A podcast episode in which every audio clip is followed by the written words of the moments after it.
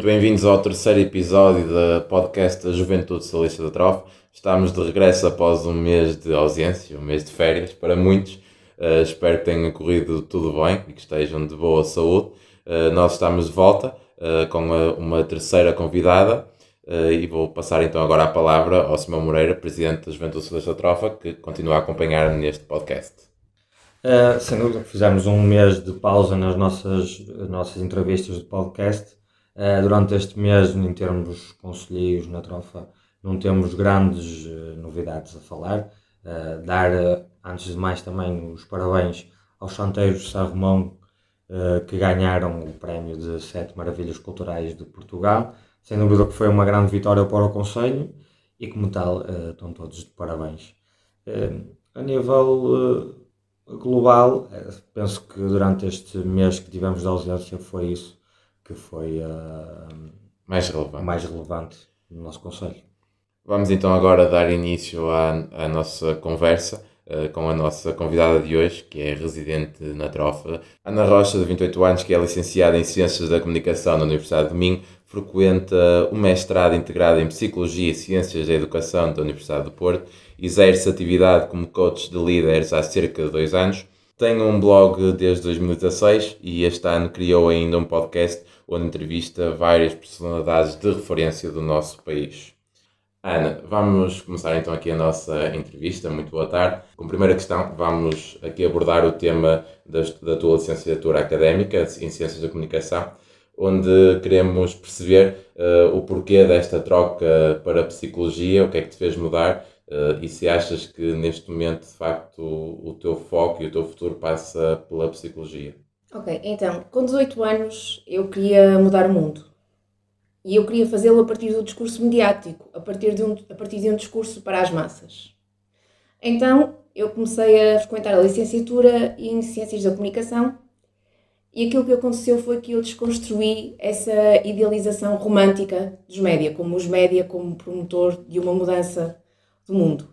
Uh, porquê? Interessava-me particularmente a área do jornalismo, e eu queria trabalhar em jornalismo de imprensa, queria trabalhar com redação, e eu comecei a perceber que esse é um jornalismo que atropela constantemente o código deontológico. Ou seja, ao trabalhar como jornalista de imprensa, de redação, eu estaria a pôr em causa alguns dos meus valores fundamentais, alguns dos meus valores pessoais fundamentais. Não só isso, mas eu percebi também, e hoje essa realidade continua, que ser um jornalista é exercer uma profissão que é precária. Então eu encontrei a psicologia.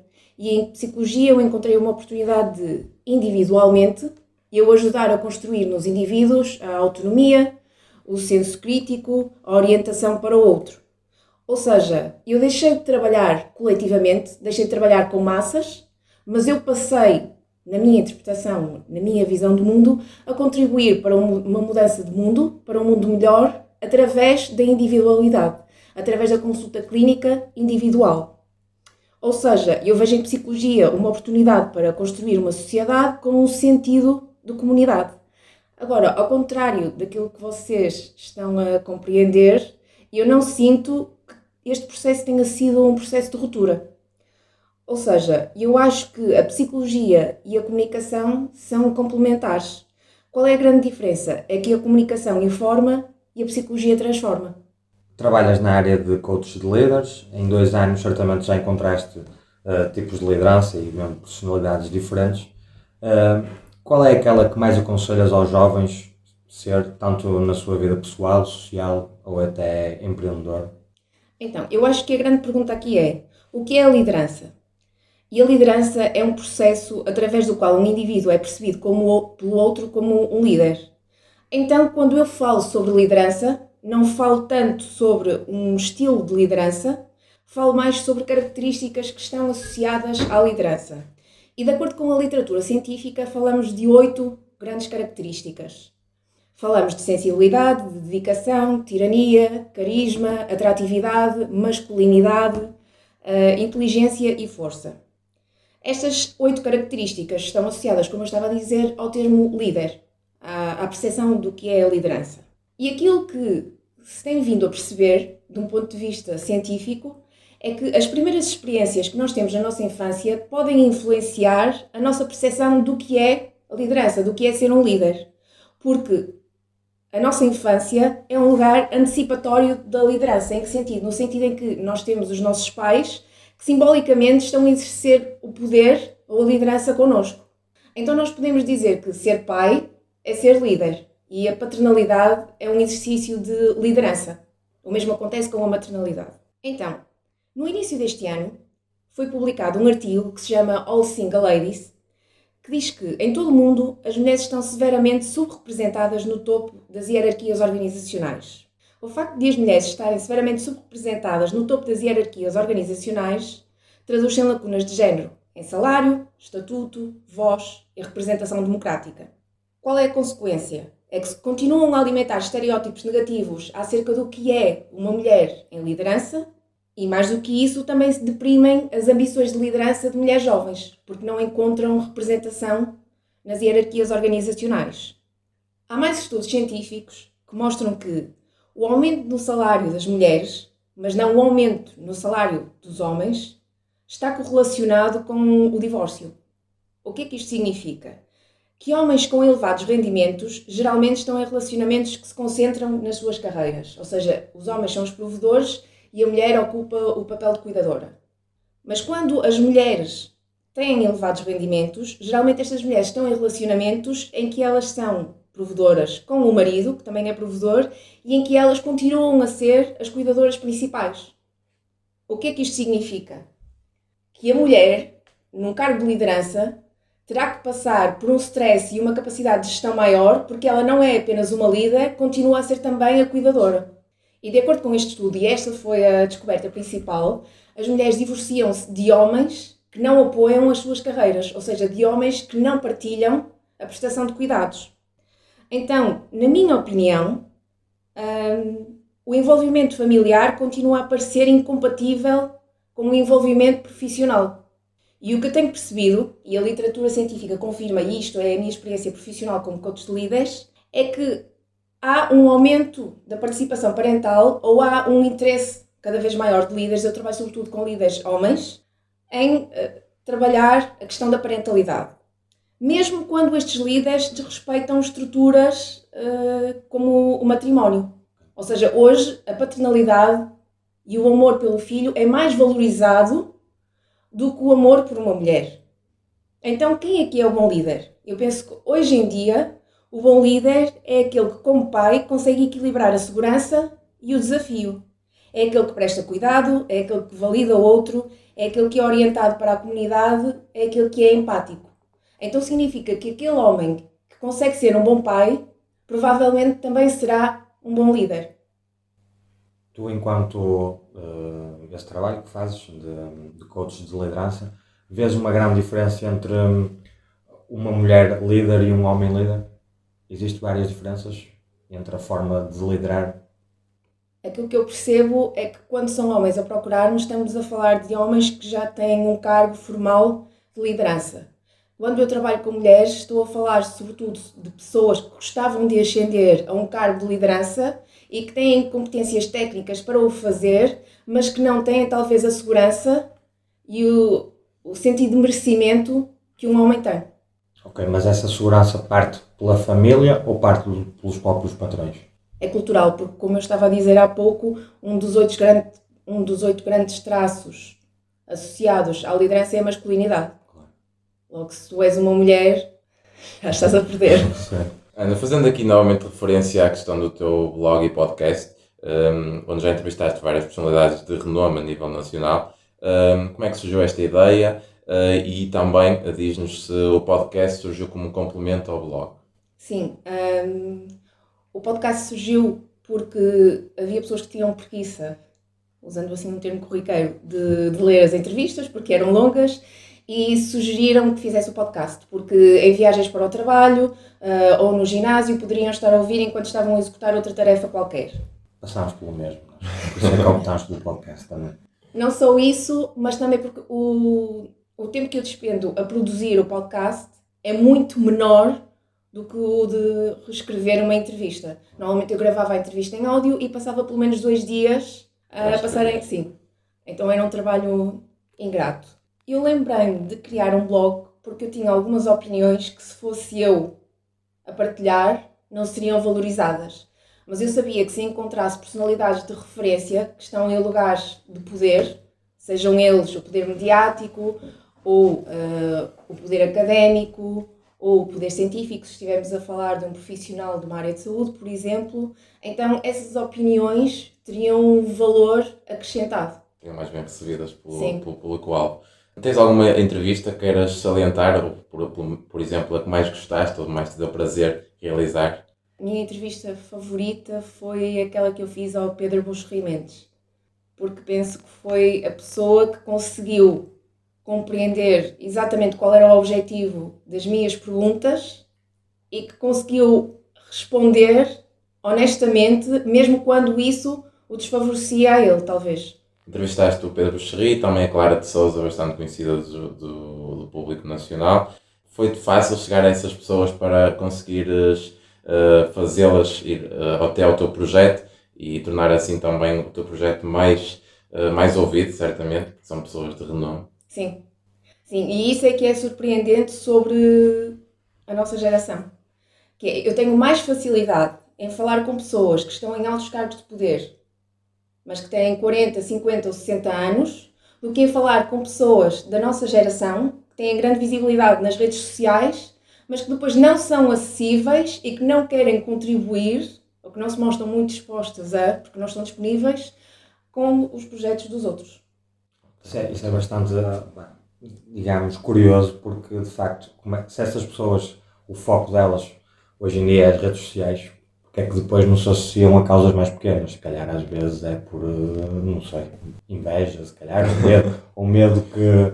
Talvez competitividade. Ou competitividade. Pois, pois é, isso, é isso. Se calhar essa é a minha palavra. Como eu já tinha falado, vamos fazer aqui umas perguntas rápidas sobre o podcast. Quer que respondas só a uma palavra ou duas. Um, são perguntas simples. Tirando a última, que se calhar vai ser um bocado difícil, mas eu tentei torná-la um bocado difícil, mas não sei se vai ser. Uh, ou seja, a primeira pergunta é: Porquê o vermelho? Pelo significado da cor. Porque é a cor que está associada ao poder, à sedução, ao desafio. Hum, okay. Pudesse entrevistar alguém, quem é que seria? Ricardo Araújo Pereira. Fica já o convite já feito. se o Ricardo nos ouvir, se chegar lá. Um, Vou-te fazer agora uma pergunta do género Mary, Fuck or Kill. Já ouviste falar disso? Ou seja, não vai ser diretamente isso.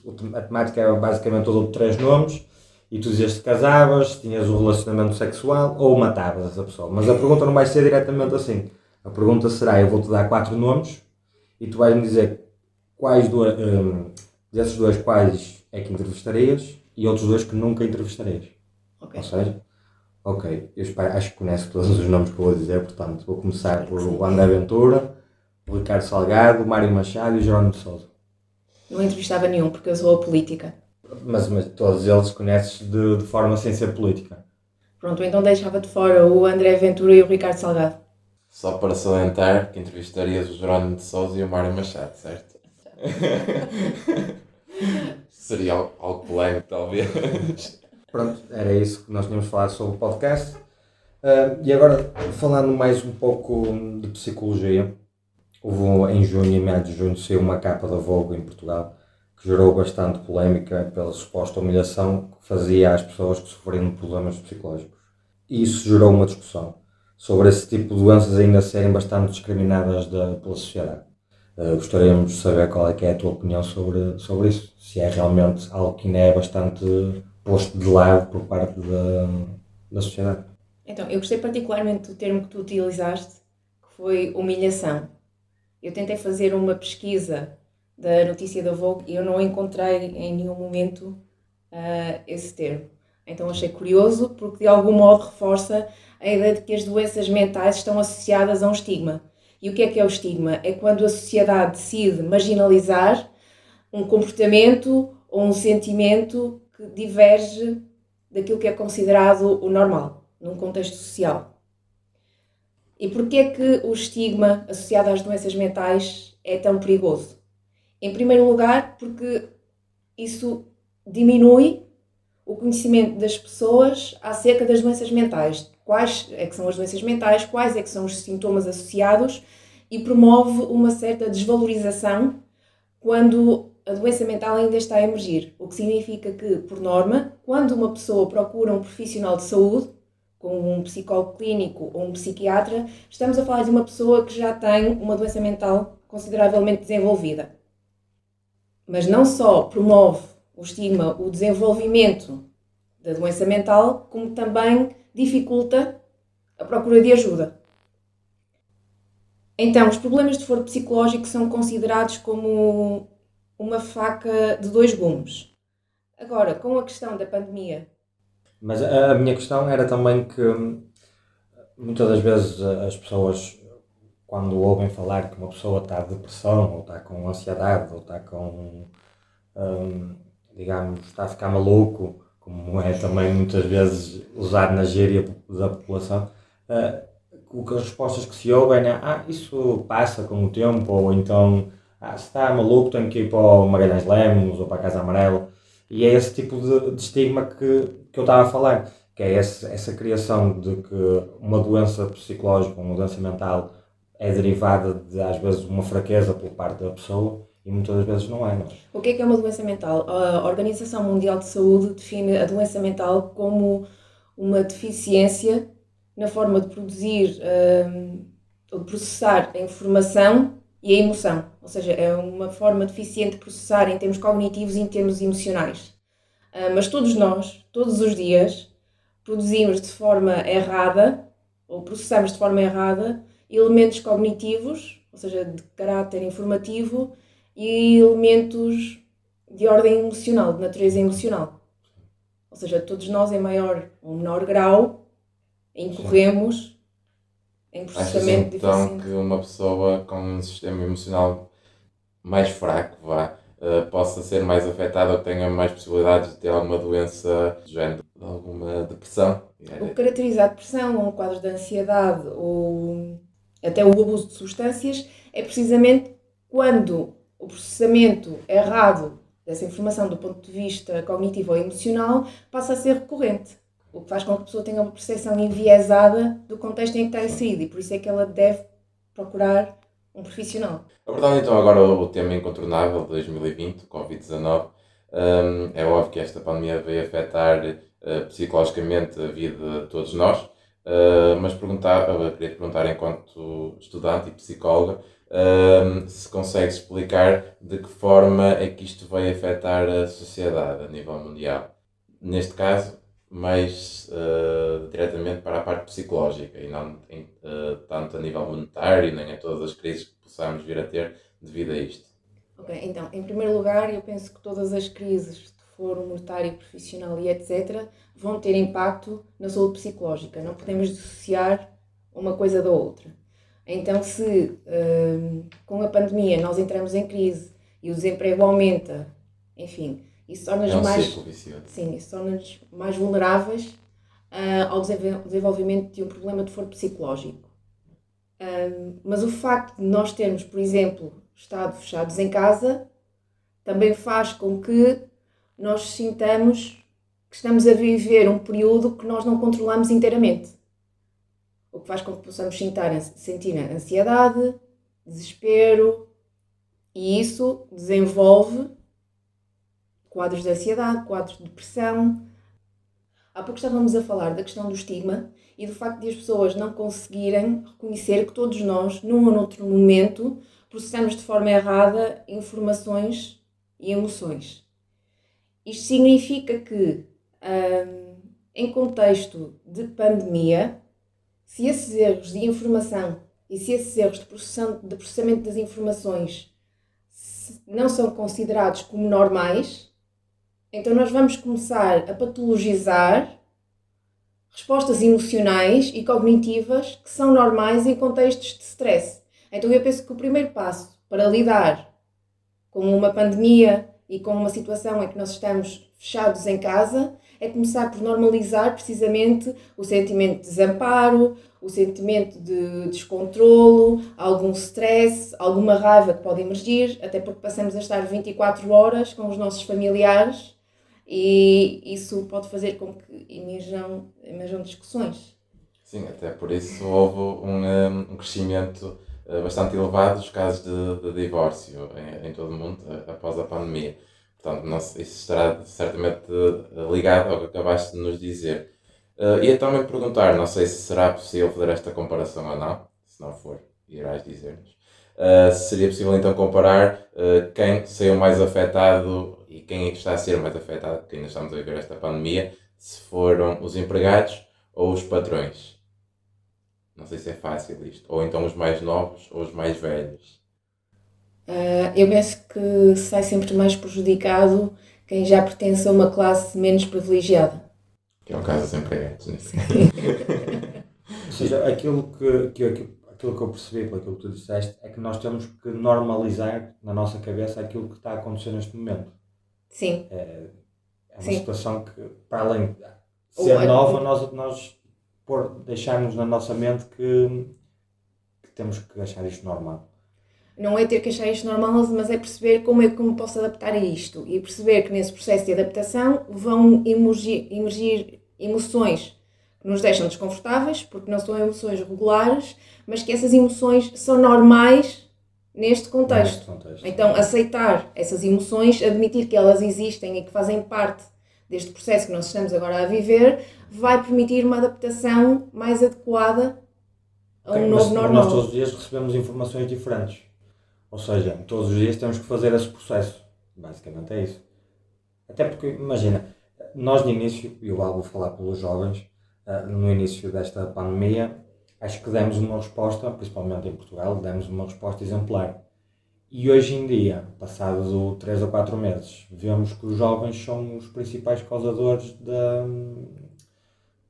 da subida dos casos. Da subida dos casos, eu ia usar outra palavra, mas é, é basicamente isso, da subida dos casos. Eu acho que os jovens, de tanto terem cumprido na primeira parte, agora começam a estar um pouco mais fatigados e quererem, lá está, como estavas a dizer, aceitar a pandemia e continuar a sua vida, mesmo que isso possa interferir com o, a outra pessoa. E isso é isso que gostava que me desse uma pequena explicação, se achas normal esse tipo de pensamento, tanto o meu, dessa visão perante os jovens, e se os jovens realmente foi isso que aconteceu, foi ao fim tanto tempo uh, a tentar. Fechados em casa, sem, em casa, sem, sem fazer amigos, sem fazer uma vida normal, se chegou agora um, um momento em que de facto já não. Lá está, tentaram normalizar a situação e agora estão. É um momento facto, que tanto esperavam, o verão, as festas e tudo mais. Em primeiro lugar, eu acho que do ponto de vista da comunicação mediática, sempre se desvalorizou um bocado o impacto que o Covid poderia ter nos jovens. E depois, aquilo que eu tenho percebido pelos meios de comunicação social, e isso inclui também as redes sociais, é que o discurso vigente desresponsabiliza o, cidadão. Eu percebo que, enquanto as pessoas vão de férias, elas culpam o governo porque permitiu a festa do Avante. Mas são as pessoas que estão de férias e que, se calhar, até foram para 4, 5 ou 6 lugares diferentes no nosso país. Algumas delas nem sequer ficaram em Portugal. Então eu não acho que seja um problema particularmente dos jovens. Ok, mas pelo menos é essa a imagem que tem que tem transparecido nas, nos meios de comunicação social. Vale lembrar que 40% do, dos casos uh, aconteceram em lares. Eu acho que não são os jovens que trabalham em lares. Sim, Sim também é verdade. Mas geralmente os lares é uma situação que dá mais nas vistas, porque geralmente é onde vai acontecer mais, mais casos de mortalidade, não é? Porque se, se fosse numa, numa creche, se calhar não se ouvia falar tanto desses. Na creche desse, não aconteceu porque fecharam. Sim. Neste caso os lares é um bocado. Então, neste caso, do teu ponto de vista, achas que os culpados não são tanto os jovens, mas sim eh, uma faixa etária mais avançada? que não têm tantos cuidados e relativos. Eu acho que temos pessoas no poder que deveriam ter comunicado de uma forma que fizesse sentido para todas as classes etárias. Porque vemos os casos, nós enquanto jovens temos uma forma de ter percepção de tudo isto, talvez de forma mais simples. Não sei, também é a primeira pandemia que estamos a viver, eh, mas acho que temos uma capacidade de aceitação se calhar diferente do que uma pessoa de 60, 70, 80 anos, em que tens de dizer, não, agora tens de sair à rua e vais de máscara e vais infectar as mãos, e eles não podem não ter essa percepção tão simples da, da realidade e do, e do problema que pode uh, uh, vir dali, deles não fazerem esse tipo de cuidados mínimos. Não sei se será por aí que estavas também aí.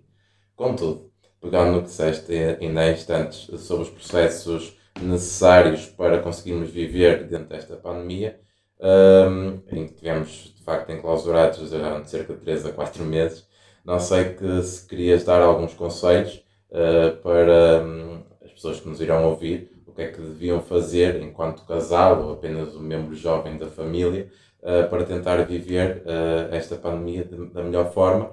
E se há algo que é possível fazer para evitar, por, exemplo, tantos casos de divórcios que aconteceram com a pandemia. Então, em primeiro lugar, eu gosto sempre de dizer que é o básico que funciona.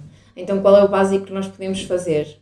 Beber água, usar máscara, desinfetar as mãos com álcool gel, eh, não sair a menos que seja estritamente necessário, reduzir o contacto em termos de interações sociais. Agora, que conselho é que eu posso dar para reduzir o divórcio? Eu acho que não posso dar conselho nenhum, porque uh, as situações de crise vão acentuar predisposições. Ou seja, se um divórcio está a acontecer, o mais provável é que já as coisas já fossem. Sim, estamos a falar de uma relação que já está fragilizada. Já não se encontrava aquele casamento num quadro favorável. E a convivência maior ainda prejudica mais a situação. Sim, 24 sobre 24 horas torna ainda mais complicada a situação. Vamos então para a nossa última pergunta Exatamente. do podcast, Simão. Uh, voltando um pouco atrás na parte em que falámos sobre, sobre liderança e numa, numa altura em que o Marcelo Belo Souza também teve uma polémica há pouco tempo na Feira do Livro. Gostaríamos de saber, sendo que Marcelo é a principal cara da nossa liderança em Portugal, resumes ele como um grande líder ou um populista, como muitos o chamam? Então, eu acho que em primeiro lugar é preciso estabelecer uma diferença entre o que é o populismo e a ideologia.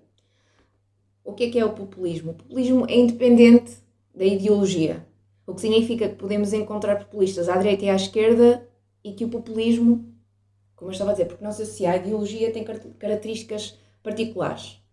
Vou dizer três. Normalmente o populista estabelece uma visão dicotómica do mundo, ou seja, existe o eu e existe o outro, que difere completamente de mim. Normalmente o populista presta um culto à pátria, é dependente da cultura da nação. E terceira, Normalmente, o populista é avesso à representação democrática, ou seja, o populista não acolhe, uh, não acolhe a oposição. Eu acho que nenhum destes pontos caracteriza o Marcelo Rebelo de Sousa. Então, nesse sentido, eu acho que Marcelo Rebelo de Sousa não é populista. Mas se nós entendemos o populismo simplesmente como uma capacidade para o líder ou o político se conectar com os eleitores, então sim, Marcelo Rebelo de Souza é populista. Eu acho que é nessa parte do populismo que a maior parte das pessoas o chama ou o caracteriza. Tem uma forte conexão com as pessoas que, que, que encontram na rua e, as pessoas que têm uma conexão, mesmo não conhecendo essa pessoa, criar ali laços de conversa e de, de alguma afetividade. Marcelo tipo dos beijinhos. É, e das selfies. Era desse tipo de populismo que, que certamente as pessoas falam. Exato. Então, hum, vale lembrar que a liderança não é sobre ocupar um cargo, é sobre a influência. E aquilo que tu me estás a dizer é que o Marcelo Rebelo de Souza é influente. Então, sim, eu acho que ele pode ser um bom populista ou então um líder. Então, achas que Marcelo é um bom líder? Acho que é um líder. okay. Ana, muito obrigado por estes minutos de conversa, por teres aceito o nosso convite para seres a cara do nosso terceiro episódio da Juventude Socialista da Trofa. Eu é que agradeço a oportunidade. Muito obrigado e voltamos no quarto episódio com mais um convidado especial.